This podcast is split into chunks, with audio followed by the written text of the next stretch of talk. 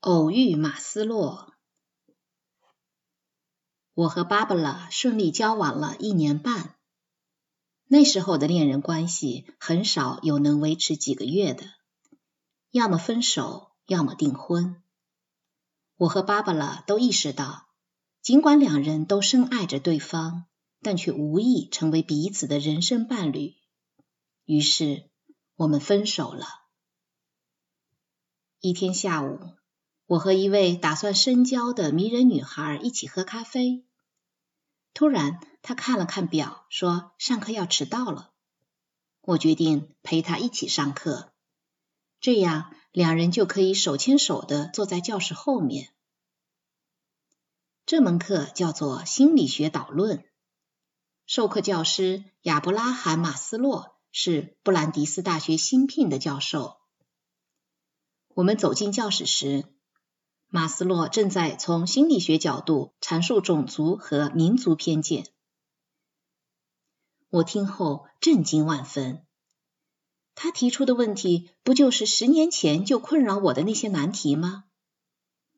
那时我坐在里维尔的马路边上，擦着流血的鼻子，不明白为什么这些爱尔兰天主教徒如此痛恨犹太人。偏见从何而来？是与生俱来的，还是后天习得的？若和自己讨厌的群体中的成员有过愉快的交往经历，是不是会改变这种偏见？亦或持有偏见者只是把这种经历当作例外而不予重视？此刻我才知道，原来有一门学科能解决我的这些困惑。我着迷了。放开身边女孩的手，开始记笔记。那一刻，我失去了女孩，却找到了天堂。第二天，我就转到心理学系了。偏见，对特定团体的人所持有的敌意或负面的态度，只因为他们属于那个团体。严格来讲，偏见有正面和负面两种。但社会心理学家通常用它解释对别人的负面态度。那时候，布兰迪斯大学还是一个不太正规的小学院，乡下味十足。布兰迪斯大学创建于一九四八年，两年后我进校时仅有五百名学生，还没有一个学生从那儿毕业。心理学系四位全职教授的办公室也不在一般的教学楼里。而是位于校园旁边里奇伍德街上一栋舒适迷人的小洋楼内。教授们常常在客厅开研讨会，学生们总爱在那里逗留，一边读书一边跟教授们交谈，彼此越来越熟悉。转到心理学系后，我经常待在小楼内跟马斯洛学习。他既是一位能够启迪学生心智的教师。也是一位富有远见的思想家。马斯洛魅力四射，但不会使人联想到炫目逼人这样的字眼，而是散发着一种温和的吸引力。他说话轻声慢语，而且富有哲理。一句话说到一半，常常停顿几秒，抬头望着天花板，吹着机不可闻的不成调子的口哨。思索着最确切的字眼，但我们总是认真的倾听他所说的每一个字句。听他讲课令我受益良多，但我更喜欢跟他私下交流。当时心理学有两大主导学派：行为主义学派和精神分析学派。马斯洛持有革命性的观点。认为这两种研究方式都没能揭示出人性本质或是人类发展的可能性。他尤其鄙视行为主义学者，觉得在实验室人为控制的环境中研究老鼠和鸽子的人根本提不出关键性的问题，更别说回答了。他同样反对精神分析学家对人性进行过于阴暗的描述。该学派主要研究神经衰弱。心理防御机制、生存焦虑和潜意识冲突。马斯洛提出，心理学应该发展出第三种学派来取代这两种主流研究视角。新的学派应从人文主义和哲学视角研究人的本性和动机。他主张心理学家观察和访问健康而成熟的人，了解他们的情感和思维活动，研究他们如何应对人生的挑战，比如他们是如何面对逆境和贫困的。马斯洛还将人的需求进行了层级划分，最低层级是对食物、水和安全的需求，最高层级是光辉灿烂的超越动机，即自我实现。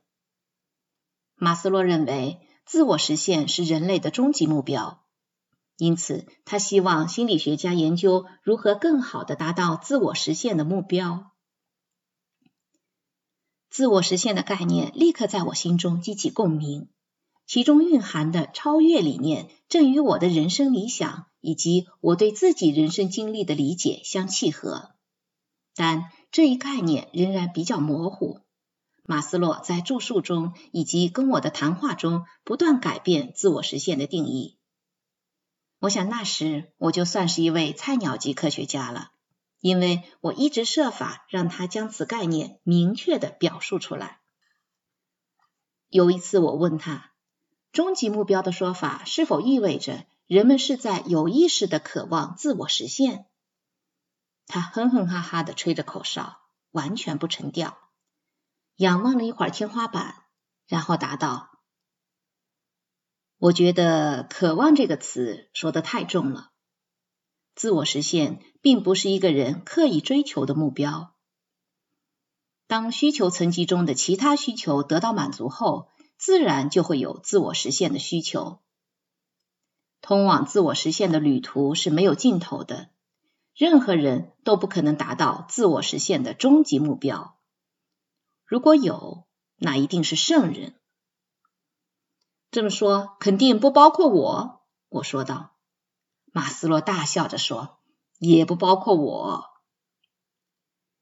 在一次研讨会上，马斯洛列举了人们在自我实现过程中的主要特征，包括自然的表露自己的情绪和思想，笑看人生的困境与烦恼，乐于解决问题，有开放的心态和无私的爱心，不持偏见，敢于自嘲，有坚定的主见。能无视反对意见，坚持走自己的路。马斯洛对这类人的描述很像他对自己的评价。我们几个学生还为此嘲笑他。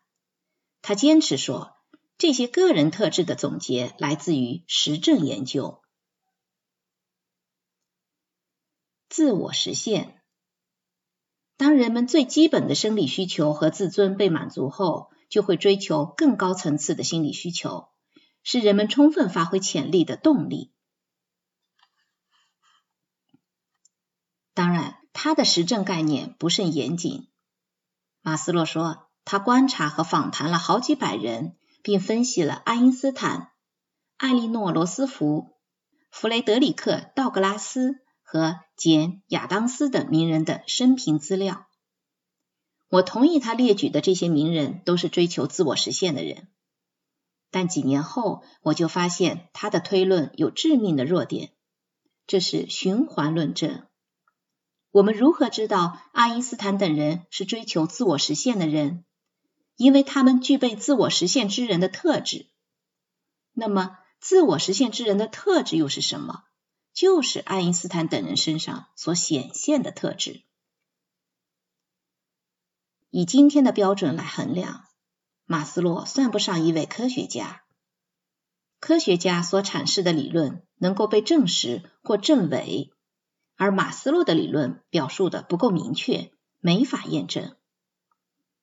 当我追问他有关偏见的问题时，他只回答说，他确信偏见不是天生的，而是后天习得的，因此偏见可以被纠正。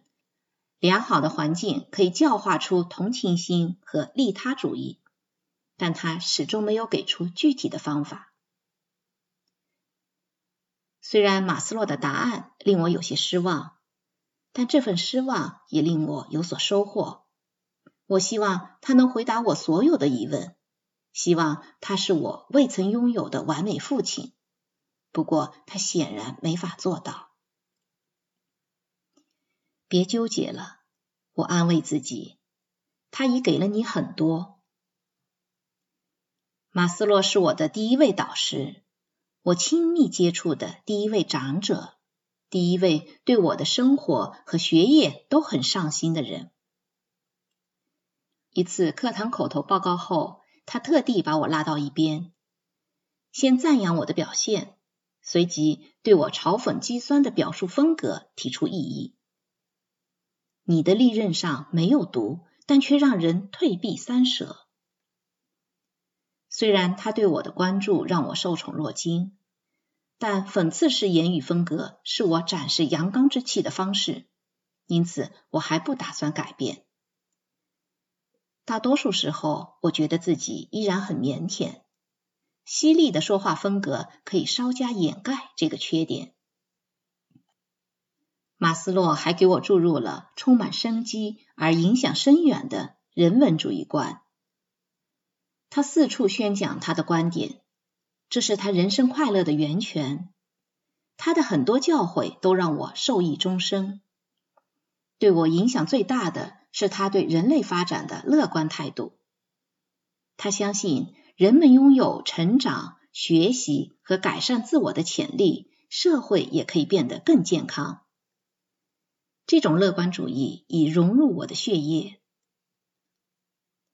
受马斯洛的影响，我决定运用心理学的智慧和知识去改善人类的境况。虽然当时这只是一个模糊的想法。但却是马斯洛送给我的一份厚礼。